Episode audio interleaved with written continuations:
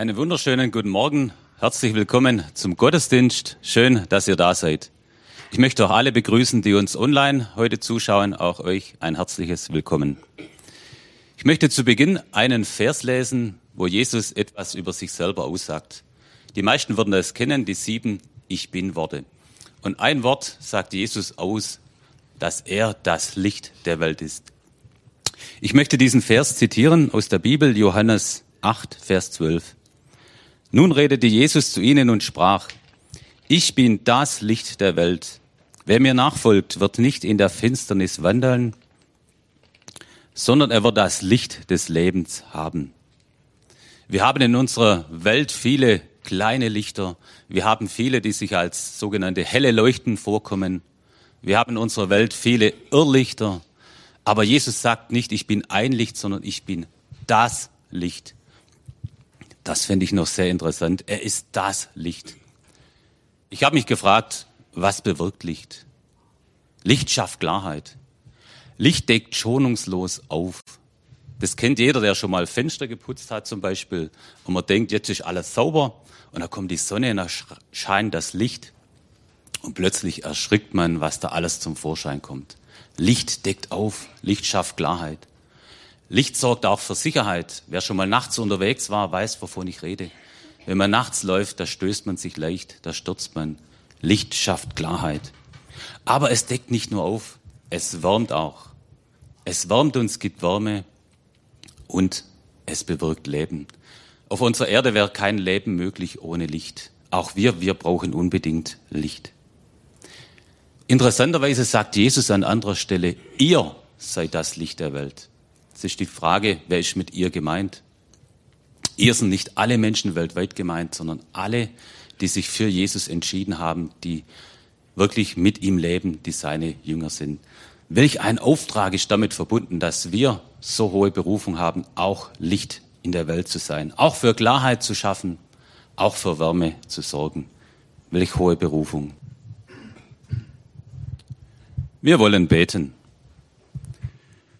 Du großer Gott, vielen Dank, dass es wahr ist, was gerade im Lied gesungen wurde. Wie groß bist du? Danke, dass du allmächtig bist, dass du das Weltgeschehen in deiner Hand hast. Vielen Dank, dass du heute Morgen aber auch hier bist. Wir möchten dich bitten, dass du alle stärkst in die Kraft gibst, die verfolgt werden, die unterdrückt werden, die sich nicht so einfach versammeln können wie wir hier. Vielen Dank, dass du auch dein Wort segnest, dass du jetzt das Wort, das mir der Predigt höre, in unsere Herzen tief eindringen lässt Schenk Thomas Freudigkeit und Kraft von dir zu Zeuge. Und vielen Dank, dass wir hier uns treffen dürfen. Amen. Wir haben da heute Thomas Horrer zu Gast bei uns. Schön, dass du da bist. Ich kenne den Inhalt deiner Predigt nicht. Ich kenne nur die Überschrift und da geht es auch ums Licht. Und wir freuen uns, dass du jetzt etwas von dem Licht zeugen darfst und uns die Botschaft bringst. Danke. Liebe Zuhörer, auch von meiner Seite möchte ich euch ganz herzlich begrüßen und willkommen heißen.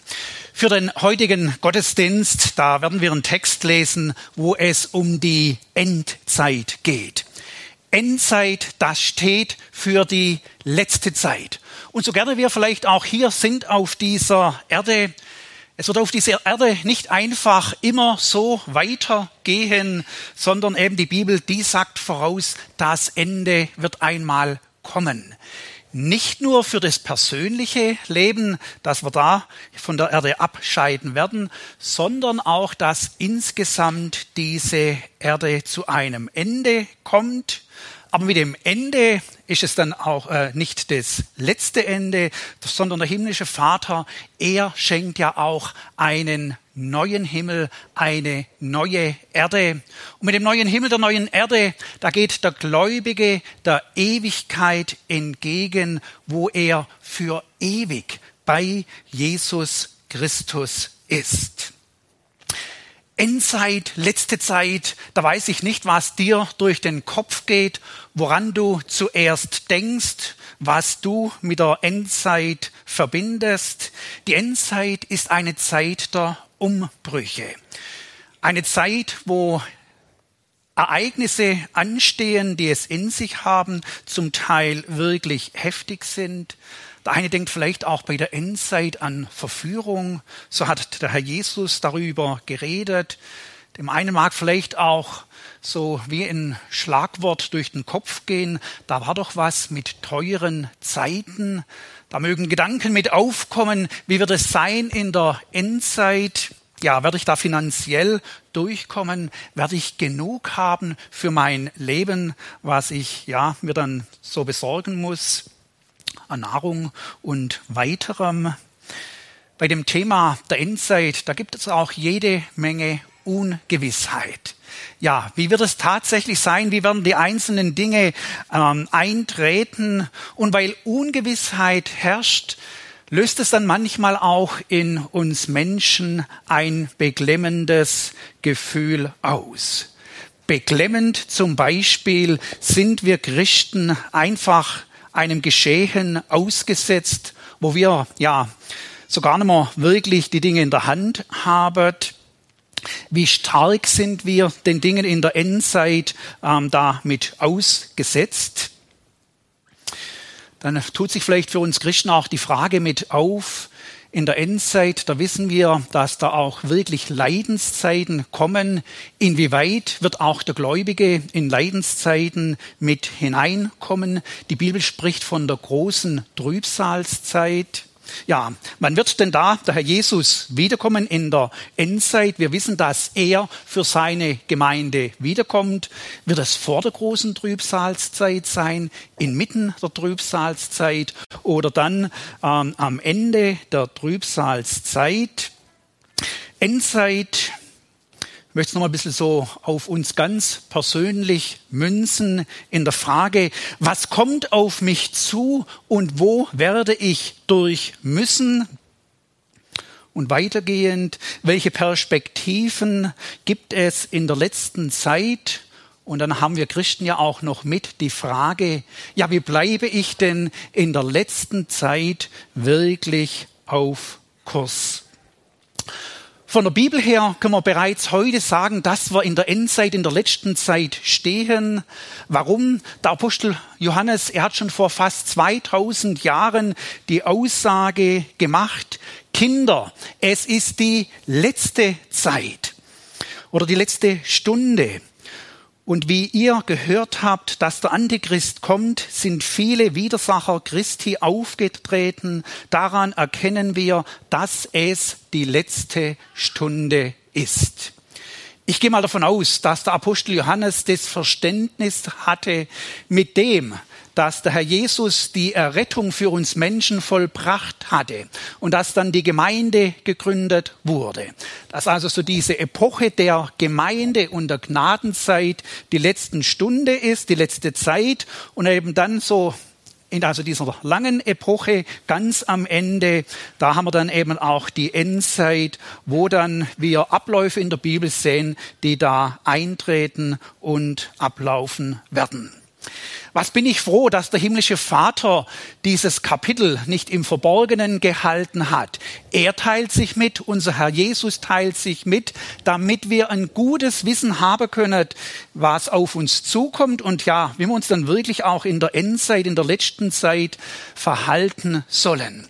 Wir kennen die Redewendung, dass jemand in ein offenes Messer läuft. Unser himmlischer Vater, der lässt uns nicht ins offene ähm, Messer laufen, sondern es ist vielmehr so, dass der Herr Jesus ja uns ähm, wirklich aufzeigt, was wichtig ist, dass man vorbereitet sein können und dann aber auch gut durch die Endzeit hindurch kommen.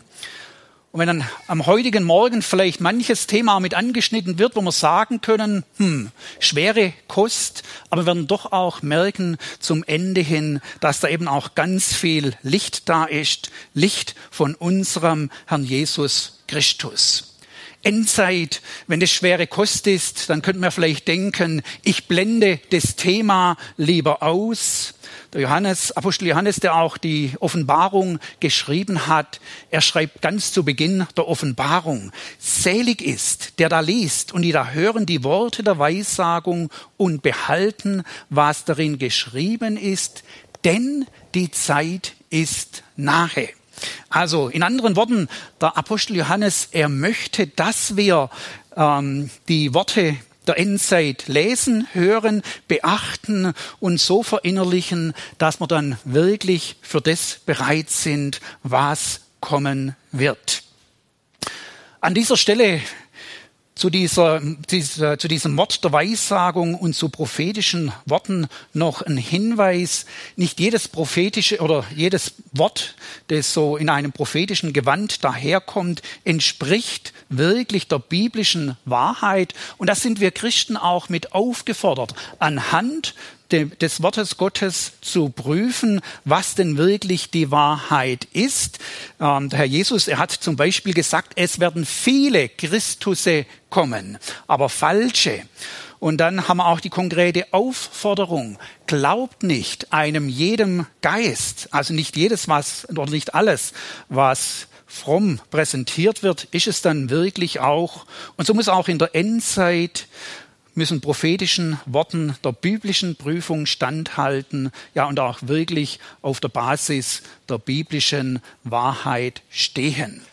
Mit dem Thema der Endzeit ähm, da kann man sich ganz unterschiedlich auseinandersetzen. Und das möchte ich einfach noch zu Beginn auch mit anklingen lassen. Es ist wichtig, dass wir uns auf eine gesunde Art und Weise mit dem Thema der Endzeit auseinandersetzen.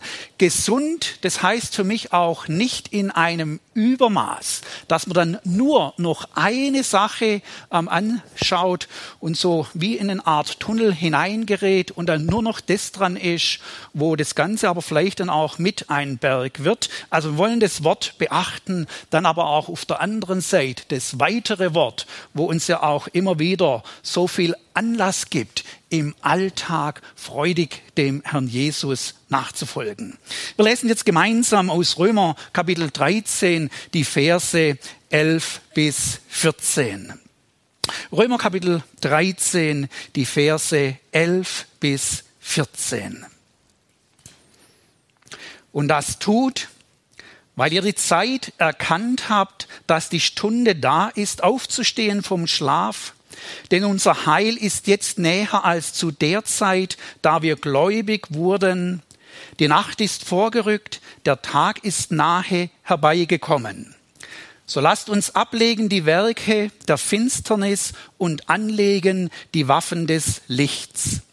Lasst uns ehrbar leben wie am Tage, nicht in Fressen und Saufen, nicht in Unzucht und Ausschweifung, nicht in Hader und Neid, sondern sieht an den Herrn Jesus Christus und sorgt für den Leib nicht so, dass ihr den Begierden verfallt. Hier in diesen vier Versen, da vermittelt uns die Bibel, es gibt die letzte Stunde oder die letzte Zeit, dann wird uns auch klar, dass wir in der letzten Zeit stehen. Dann fordert uns die Bibel hier auf, die Zeit zu kennen, Bescheid zu wissen. Und dann fordert uns der Herr Jesus auch auf, aufgrund dieser Tatsache der Zeit, in der wir drinstehen, ganz persönlich zu handeln und Dinge anzugehen. Liebe Zuhörer, wir werden in diesem Text vom Herrn Jesus angesprochen.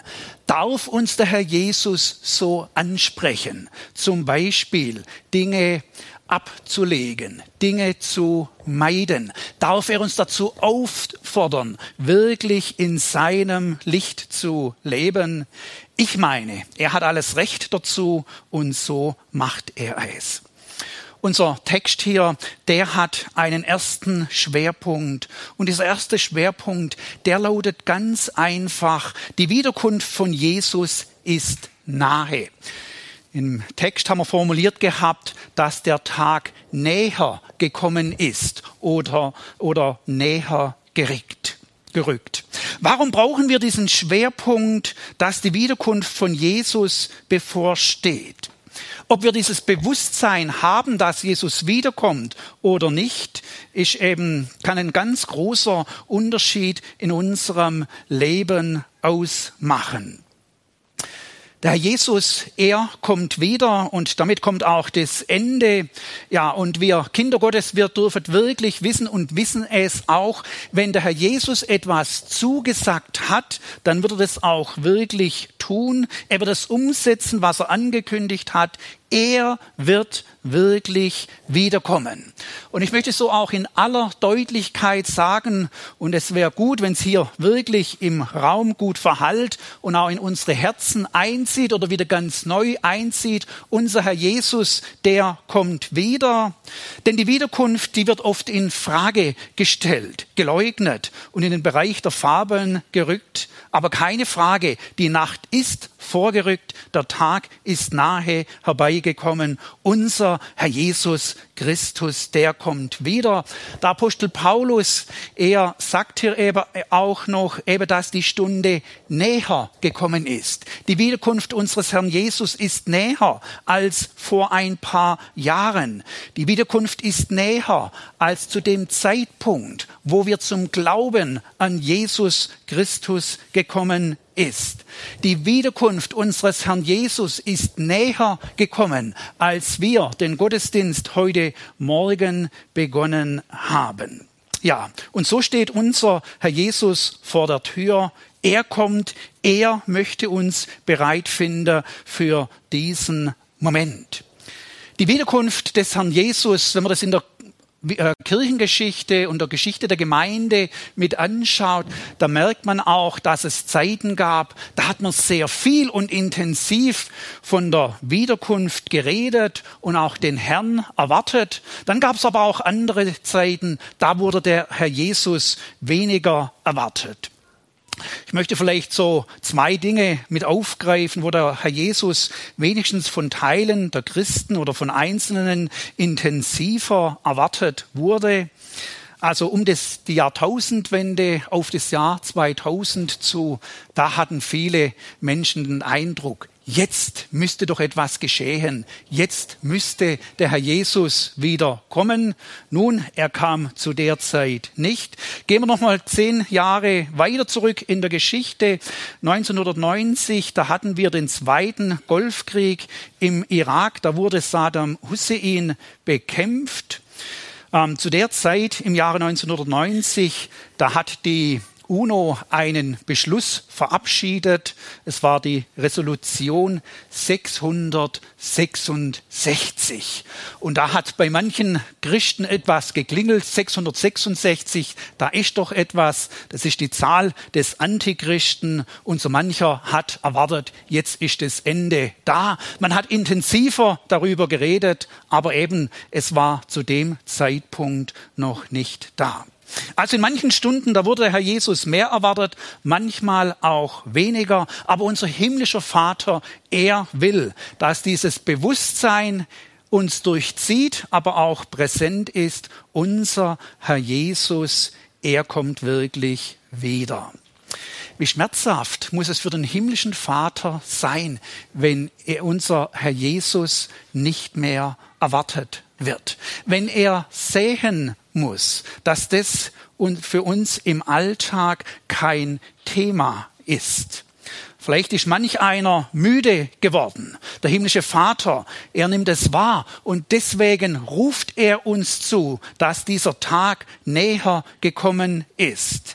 Diese Aussage, ähm, wird für den einen oder anderen auch wirklich ein Weckruf sein müssen, ja, dass wir wirklich wieder drüber nachdenken, denken, unser Jesus, der kommt. Ob das Bewusstsein im Alltag da ist oder nicht, macht den Unterschied. Und das möchte ich vielleicht verdeutlichen an dem, wie wir Menschen ticken. Jetzt haben wir unter uns ähm, Menschen, die sind im Alltag sehr gut organisiert. Was ansteht an Aufgaben, das erledigt man. Und ähm, ja, das erledigt man auch immer so vorneweg. Und man lässt die Dinge nicht auflaufen. Wir haben aber auch Menschen hier, die brauchen so immer etwas den Zeitdruck. Also gewisse Dinge, die erst in sechs oder acht Wochen anstehen, die sind noch so weit weg, die geht man heute noch nicht an. Also man weiß, dass im Januar die Überweisungen gemacht sein müssen für die Versicherung des Autos. Aber eben, jetzt ist es noch weit weg. Und manch einer schiebt es raus und dann ist plötzlich Januar geworden und man hätte es schon machen sollen. Und der eine oder andere macht es dann noch im letzten Moment. Also Überweisungen ähm, braucht man den Zeitdruck, das Einreichen von Anträgen, Lernen auf Arbeiten, Klausuren, also eine Klassenarbeit, wo fünf Wochen weit weg ist. Das kümmert manchen nicht. Und manche wird dann erst aktiv, wenn so die letzten Stunden, der letzte Abend davor ansteht. Und da kann man dann auch plötzlich die Nacht zum Tag machen und wie wild noch lernen. Ja, eben, man braucht den Zeitdruck, dann geht man die Dinge an. Ansonsten ist man bequem, ansonsten kümmert es nicht so sehr. Also das Bewusstsein, dass der Herr Jesus kommt, kann in uns etwas Heilsames haben, kann in uns eben auch etwas in Gang setzen. Und eben der himmlische Vater, er will, dass wir im Blick auf die Wiederkunft unseres Herrn Jesus wirklich in Gang kommen, wenn es noch nicht der Fall ist, dass wir bereit sind auf seine Wiederkunft. Wir werden aufgefordert und wachgerüttelt. Der Herr Jesus, er kommt wieder. Manch einer ist vielleicht müde geworden. Manch einer nimmt es nicht mehr so wichtig mit dem Christsein. Also das Christsein ist schon noch da. Man geht noch in die Gemeinde. Aber es ist irgendwo zur Routine geworden. Und vielleicht wird man auch gerne mal daheim bleiben. Aber bleibt man zu Hause, dann fragen wieder die anderen zu viel. Und dann kommt man halt. Aber so ein inneres Feuer ist nicht mehr da. Und von daher brauchen wir einfach diese eindringlichen Worte unseres Herrn Jesus. Im Blick auf die Wiederkunft, da hat Herr Jesus auch etwas geäußert, wo man sagen kann, krass. Also er redet von einem Menschen, von einem Verwalter, der in seinem Herzen sagt, mein Herr kommt noch lange nicht. Und als Folge davon fängt er an, seine Mitknechte zu schlagen, isst und trinkt mit den Betrunkenen. dann sagt der Herr Jesus aus, und wenn es bei dem so bleibt, dann wird der Herr dieses Knechtes kommen an einem Tage, an dem er es nicht erwartet und zu einer Stunde, die er nicht kennt. Vielleicht ist für uns nicht die Gefahr, dass wir das so machen wie dieser böse Knecht und unsere Mitknechte beginnen zu schlagen. Mitknechte, das wären in dem Fall die Mitchristen und auch in der Familie, dass wir handgreiflich werden. Aber eben wenn es nicht mehr beachtet wird, die Wiederkunft des Herrn Jesus, so leicht schleichen sich Dinge ins Leben ein und man entspricht nicht mehr dem, wie es der Herr Jesus meint. Wir Christen brauchen also die Erwartungshaltung an den wiederkommenden Herrn. Und am besten haben wir diese Erwartungshaltung in uns so wach, dass der Herr Jesus heute wiederkommen kann. Ja, und wenn wir heute bereit sind, dann sind wir wirklich bereit auf den, ähm, wenn er dann erscheint. Das Thema der Wiederkunft hat für uns auch noch eine Schwierigkeit und die Schwierigkeit besteht darin, dass wir den genauen Zeitpunkt nicht kennen. Also für die Klassenarbeit, da weiß man ja, wann die angesetzt ist. Und dann kann man eben auch noch im letzten Moment aktiv werden. Was man vorne, vorher lange liegen ließ, kann man dann noch aufgreifen. Und da gibt's Leute, die dann noch gut sind und im letzten Moment noch sehr viel in den Kopf rein bekommen.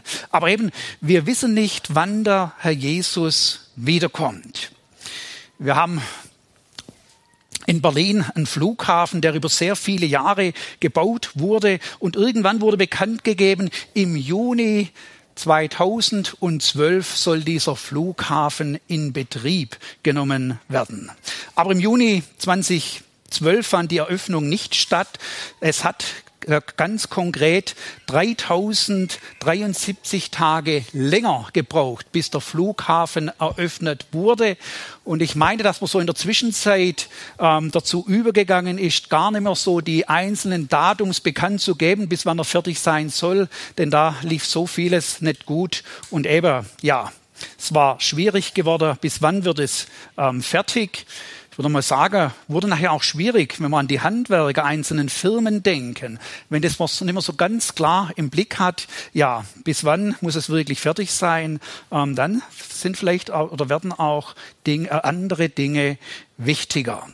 Die Wiederkunft ist nahe gekommen.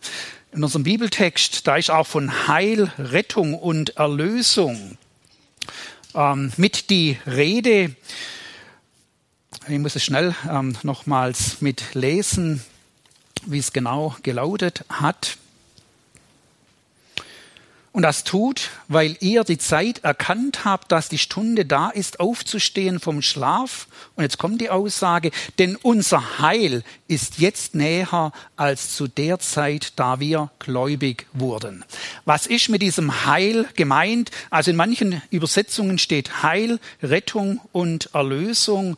Das Heil ist näher gekommen. Haben wir denn das Heil nicht schon? Wenn die Bibel von Heil, Rettung und Erlösung spricht, dann ähm, wird da unterschiedliches damit ausgesagt.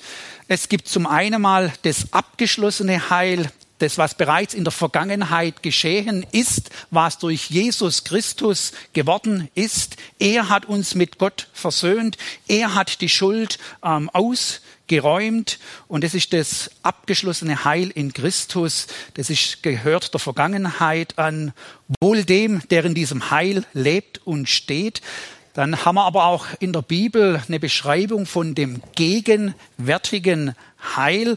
Und damit wird beschrieben, dass Gott in unserem Leben handelt, dass er unser Leben umgestaltet, dass er im Alltag dran ist, ähm, Veränderung vorzunehmen. Da haben wir zum Beispiel im Titusbrief die Aussage, es ist erschienen die heilsame Gnade Gottes. Und die heilsame Gnade Gottes, die möchte im Heute und Hier ihr Werk tun. Ja, und dann haben wir noch das künftige Heil, wo uns die Bibel Aussagen darüber macht. Und mit dem künftigen Heil, da ist von dem Zeitpunkt die Rede, wo der Gläubige vollendet am Ziel ankommt oder angekommen ist. Und also von dem Heil, wo jetzt hier in diesem Vers die Rede ist, ist auch zukunftsorientiert oder im Blick darauf, wenn der Gläubige sein Ziel im Himmel erreicht hat. Die Wiederkunft, von, dem, von der hier gesagt wird, also wir haben gemerkt, wir brauchen eine Erwartungshaltung im Blick auf die Wiederkunft unseres Herrn Jesus und möchte auch nochmal mit ähm, verdeutlichen anhand eines Beispieles. Nehmen wir an, ein junger Mensch, er möchte eine Weltreise machen, hat es schon jahrelang vor. Jetzt ist es aber ein bisschen eine dumme Zeit mit dem ganzen Corona-Geschehen, so die ja, Zyklen der unterschiedlichen Dynamik, wie das in den einzelnen Ländern aussieht. Kann man im Moment verlässlich eine Weltreise planen?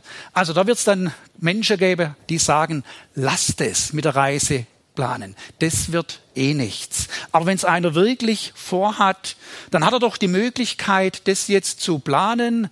Und da mag er für sich auch überlegen, wann mag der günstige Zeitpunkt sein. Wintermonate eher nicht. Lass mir noch ein bisschen Zeit drüber gehen. Ich plane auf den Mai 2021 und dann schaut er sich an, in welche Länder es gehen soll, wie die Route aussehen kann, wo er fliegt oder ja, wo er sich fortbewegt bewegt. Ähm, die einzelnen Destinationen kann er sich anschauen, was er dann machen will und wird. Er plant, er weiß nicht genau, lässt es sich im Mai umsetzen. Vielleicht wird es auch erst Juli werden, wenn er die Zeit entsprechend hat. Er kann es also planen, er kann sich darauf vorbereiten. Und wenn dann der Zeitpunkt günstig ist, kann er dann eben loslegen mit der Reise. Ja, vielleicht ist das mit einem Bild, wie es aussieht für uns Christen auf die Wiederkunft. Den genauen Zeitpunkt wissen wir nicht, aber wir gehen diesem Zeitpunkt dieser Stunde entgegen. Jesus kommt wieder. Welchen Widerhall hinterlässt es in unseren Herzen? Sind unsere Herzen bereit dafür? Sind wir von dem erfüllt? Jawohl, mein Herr, er kommt wieder. Können wir uns auf diesen Moment mit freuen? Ich persönlich, ich freue mich, dem Herrn Jesus entgegenzugehen. Ich lebe auch noch gerne hier auf dieser Erde.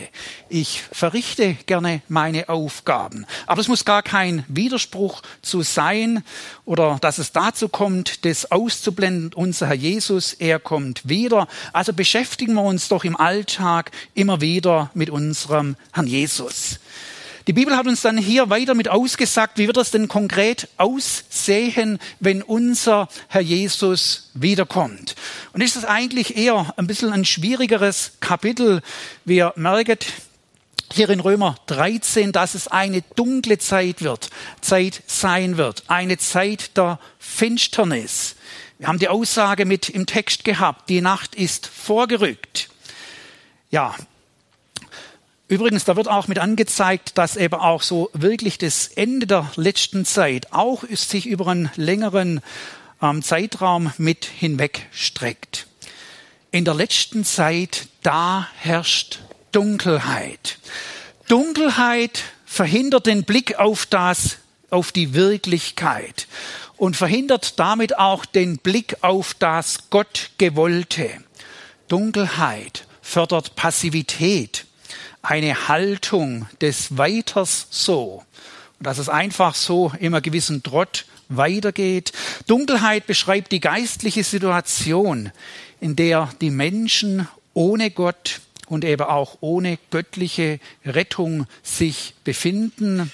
Dunkelheit hat auch mit dem zu tun, dass man um die Wirklichkeiten und Realität nicht mehr weiß. Da rede ich jetzt also aus der Perspektive unseres himmlischen Vater. Dunkelheit beschreibt aber auch das Klima, wo Gottes Anordnungen und Gebote gering geachtet werden und mit Füßen getreten werden.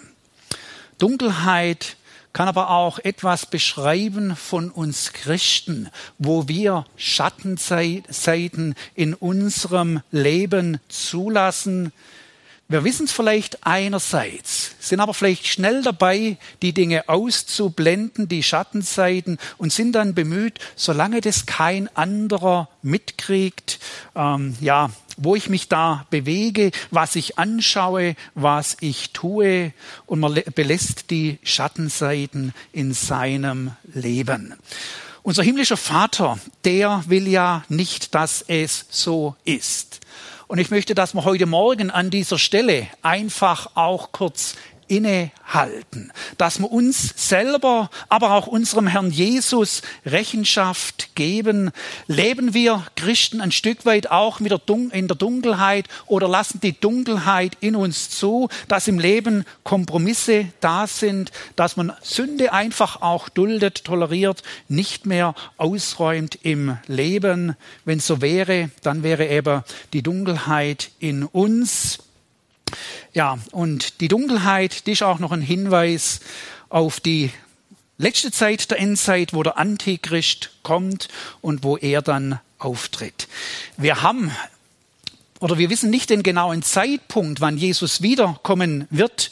Was wir aber wissen, ähm, oder wir haben Kennzeichen der Endzeit, wo uns also etwas über den Zeitraum Auskunft geben von der Wiederkunft unseres Herrn Jesus. In Matthäus 24, da hat der Herr Jesus gesagt, dass wir den Feigenbaum anschauen sollen, vom Feigenbaum lernen können. Der Feigenbaum, er steht für Israel, für Juda, für das Volk Israel, das wieder zum Erblühen gekommen ist. Und dort sagt uns der Herr Jesus, ebenso auch, wenn ihr das alles seht, so wisst, dass er nahe vor der Tür ist. Das Volk Israel, das hat sich in seinem Land gesammelt, ist wieder eine Nation geworden. Das Volk ist wieder zum Blühen gekommen. Also, er, der Herr Jesus, er ist bereits nahe vor der Tür. Weitere Kennzeichen, das Zeichen des Noahs. Denn wie es in den Tagen Noahs war, so wird es sein beim Kommen des Menschensohn. Denn wie sie waren in den Tagen vor der Sinnflut, sie aßen, sie tranken, sie heirateten und ließen heiraten bis an den Tag, an dem Noah in die Arche hineinging. Und jetzt das Tragische, und sie beachteten es nicht, bis die Sinnflut kam und raffte sie alle dahin. So wird es auch sein beim Kommen des Menschensohn. Jetzt können wir unsere Zeit etwas beurteilen. Wie sieht es denn aus? Richtet sich die Mehrheit noch nach den göttlichen Maßstäben, Maßstäben und Anordnungen? Fragt man noch danach, was der himmlische Vater meint? Ich persönlich meine, dass es heute oft nicht mehr geachtet und beachtet wird, was Gott ausgesprochen hat. Also wir leben bereits in dieser letzten Zeit und das Zeichen des Noahs, dann wird es plötzlich sein, dann wird es aber auch wirklich ein zu spät geben. Wir haben weitere Zeichen und da möchte ich noch aus im ersten oder im zweiten Timotheus Kapitel 3 ein paar Verse lesen. Ich bezeichne das mal das Zeichen zwischenmenschlicher Trennung und Problemen. Und dann aber haben wir dort auch noch Zeichen beschrieben einer von Gott losgelösten Menschheit. Da sollst du aber wissen, dass in den letzten Tagen schlimme Zeiten kommen werden, denn die Menschen werden viel von sich halten, geldgierig sein, prahlerisch, hochmütig, lästerer, den Eltern ungehorsam, undankbar, gottlos, lieblos, unversöhnlich, schändlich, haltlos, zuchtlos, dem guten Feind, Verräter, unbedacht, aufgeblasen. Sie lieben die Ausschweifungen mehr als Gott. Sie haben den Schein der Frömmigkeit oder den Schein eines guten Lebens, aber deren Kraft verleugnen sie, solche Menschen meide. Also ein ganzer Katalog, wie es aussieht. Und wir merken aus diesen Aussagen heraus, dass das Miteinander nicht mehr wirklich funktioniert also denkt man ungehorsam, undankbar, lieblos, unversöhnlich, schändlich, haltlos. Eben das Miteinander wird in der letzten Zeit belastet sein. Es gelingt oft nicht mehr und das sehen wir an so mancher Stelle. So sieht es in der letzten Zeit auf und jetzt werden wir im Römerbrief durch den Apostel aufgefordert. Und es ist schlussendlich die Aufforderung unseres Herrn im Blick auf den wiederkehrenden Herrn Dinge ganz konkret anzugehen. Wir haben zunächst einmal die Aussage im elften Vers gehabt. Und ich ähm, fasse es für mich so zusammen. Der Gläubige erkennt die Zeit, in der er steht. Er weiß um die letzte Zeit. Und dann ist der Gläubige auch in der Lage, Dinge wirklich geistlich zu beurteilen. Und es möchte der Herr so sehr, dass wir in der letzten Zeit wirklich wissen, worin wir stehen und dass wir es geistlich anschauen und dass wir dann aber auch innerlich Kraft haben, wo wir dabei sind, wo wir nicht dabei sind, wo es auch mal wieder gilt, einen Schnitt hinzumachen und ganz auf der Seite unseres Herrn Jesus zu ähm, stehen. Wir haben im Wort die Aussage, dass der Gläubige sich von der Welt unbefleckt hält. Dann eine weitere Aussage hier in diesem Text, eine ganz konkrete Aufforderung, wach auf vom Schlaf. Das sieht jetzt vielleicht für uns heute Morgen nicht alle gleich aus. Werd noch drauf eingehen. Also uns wird zugerufen, lieber Christ, wache auf vom Schlaf. Was unseren menschlichen Körper angeht, da brauchen wir Schlaf. Wir haben Erholung nötig. Ich habe in meinem Umfeld keinen Mitmenschen, der sagen kann, wenn ich 53 Minuten die Nacht schlafe, dann ist es genug und dann passt es. Also der leibliche Schlaf, der braucht es und der braucht auch wirklich genug Zeit. Aber es ist eben nicht der körperliche Schlaf gemeint und der Schlaf, damit wir ähm, körperlich uns erholen können. Es ist eine innere Haltung gemeint und eine innere Wachsamkeit. Es geht um den geistlichen Schlaf. Ein Schlaf, wo ja sich ein Trott eingeschlichen hat, ein Schlaf, wo man die Dinge nicht mehr scharf und klar sieht, ein Schlaf, wo man Konsequenzen in seinem Christsein vermissen lässt, ein Schlaf, wo die Nachfolge auch nicht mehr so das Thema ist, Also irgendwie auf dem Weg sein, ja, aber so ganz konkret und dass der Herr Jesus im Alltag wirklich die Richtung vorgeben kann, dass er uns äh, einen auch ganz neu zu etwas motivieren und bewegen kann.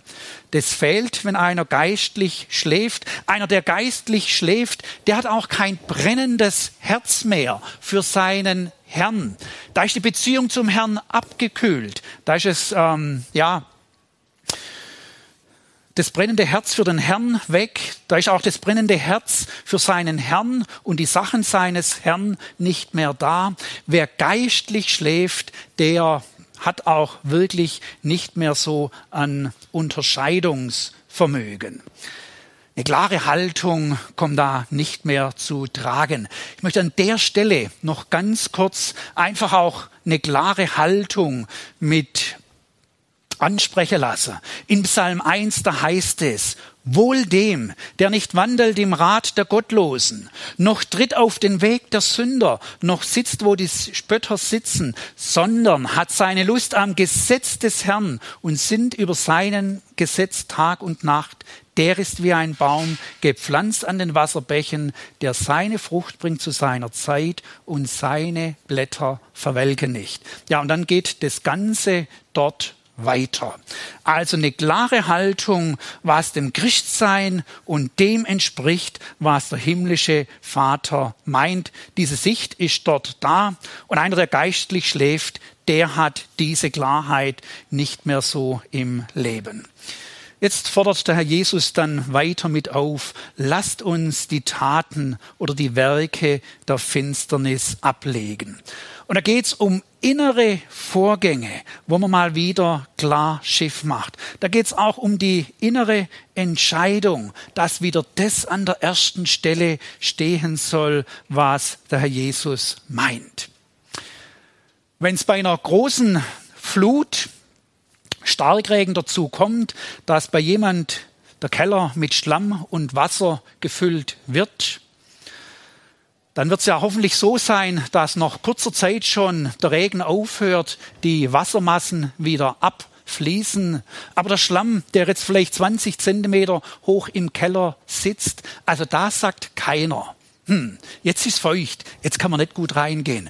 Jetzt, ich mache die Türe und Fenster auf und dann lassen wir es trocknen und bis zur Decke hin oben war ja immer eh viel Platz. Also ob ich da 20 Zentimeter weiter oben oder weiter unter laufe, macht nichts aus. Also wir wissen alles, äh, alle, der Schlamm, das würde zu Gestank führen. Das wäre einfach auch nicht wirklich das, was man als Lebensraum wollet. Der Schlamm, der muss raus. Und wenn Schlamm in unserem Leben da ist, wo Gott nicht gefällt, ob Hass, Unversöhnlichkeit, Stolz, Lüge, Missgunst, dass man vielleicht auch immer wieder so schlecht über Mitmenschen denken und reden muss, der Schlamm, er muss raus. Ähm, die Bibel, sie sagt uns hier, zieht aus diese Dinge. Ähm, ja, brecht mit den Dingen der Finsternis, dass es wieder dahin kommt, dass ihr ehrbar lebt muss an der Stelle das vielleicht schon mal mit sagen. Nicht alle Christen leben oder sind einfach in einem geistlichen Schlaf, befinden sich in der Finsternis. Wenn aber der Herr Jesus uns anspricht in unserem Innersten und es der Fall ist, dann ist es dran, wirklich mit den Dingen zu brechen und klar Schiff zu machen. Ich habe den Titel für die heutige Predigt gewählt, Licht in der Endzeit. Es war so viel anderes mit dran. Und es ist mir aber auch wichtig, dass wir das gegen Ende des Gottesdienstes von heute noch mitnehmen können. Wir haben in diesem Bibeltext so viel Licht drinnen. Licht, das uns klar den Weg in der Endzeit erkennen lässt. Also das erste Licht, schon mal dieser ganze Abschnitt und Text, der uns wirklich aufzeigt, wie es um die Wirklichkeit aussieht. Dieser Text, der uns wissen lässt, wo wir entgegengehen und wie es ähm, auch in der letzten Zeit mit aussieht. Dieses Wissen gibt uns also Klarheit. Dieser Text gibt uns Klarheit, worauf zu achten ist. Dieser Text zeigt uns an, was im Alltag umzusetzen ist. Und das ist göttliches Licht wo wir Christen dann wissen, was zu tun ist, wo abzulegen, wo es abzulegen gilt, dann ist es auch Licht, dass man auf die weiteren Aufforderungen des Herrn Jesus mit eingeht. Es ist Licht zu wissen, wo die Gefahren liegen. Es ist Licht, wenn der Herr Jesus uns vom Schlaf aufrüttelt. Es ist Licht, wenn der Herr uns die Gnade schenkt, abzulegen auszuziehen, was ihm nicht entspricht. Es ist Licht, wenn der Herr uns heute hilft, Fehlentwicklungen nicht weiterlaufen zu lassen, sondern wirklich umzukehren und auf den Herrn einzugehen. In den Psalmen, jetzt bin mir nicht ganz sicher, ich meine, es ist Psalm 18, da sagt der Psalmschreiber ganz persönlich, der Herr macht meine Finsternis Licht. Und soll es die Bereiche gäbe, wo ich mit angesprochen habe, dass Finsternis oder Dunkelheit ins Leben eingezogen ist, der himmlische Vater, er macht also darauf aufmerksam, auf den Zustand, der nicht gut ist. Er möchte Veränderung bewirken. Ja, und dann wollen wir einfach auch eben auf ihn eingehen. Wir haben weiteres Licht. Diesen, dieser Bibeltext ist eine prophetische Aussage, eine Vorhersage, eine Weissagung. Und eben, da haben wir noch weitere Aussagen in der Bibel, die uns einfach erkennen lassen, wie es in der letzten Zeit aus ist und was man beachtet. Dann ähm, haben wir ein ganz großes Licht auch in diesem Text. Es wird das Ziel mit angesprochen. Es geht ja nicht nur darum, irgendwo durchzukommen und etwas zu überstehen, aus dem Text geht mit hervor, wir gehen einem Ziel entgegen, einem ewigen Ziel. Dieses Ziel ist Jesus Christus und die Herrlichkeit bei ihm. Jawohl, es ist schlicht, wenn wir das Ziel klar sehen und dann auch im Alltag wirklich weitergeben, äh, gehen. Abschließend möchte ich über dieses Ziel noch eine Aussage mit aufgreifen wo wir hier eine Aufforderung hatten in Vers 14. Also liebe Christen, zieht an den Herrn Jesus Christus und sorgt für den Leib nicht so, so dass ihr den Begierden, Begierden verfallt. Ziehe im Alltag Jesus Christus an. Wenn wir neutestamentlich das anschauen von den Begriff Licht und was damit gemeint ist, dann steht Licht für die göttliche Wahrheit, dann steht Licht für den Herrn Jesus Christus.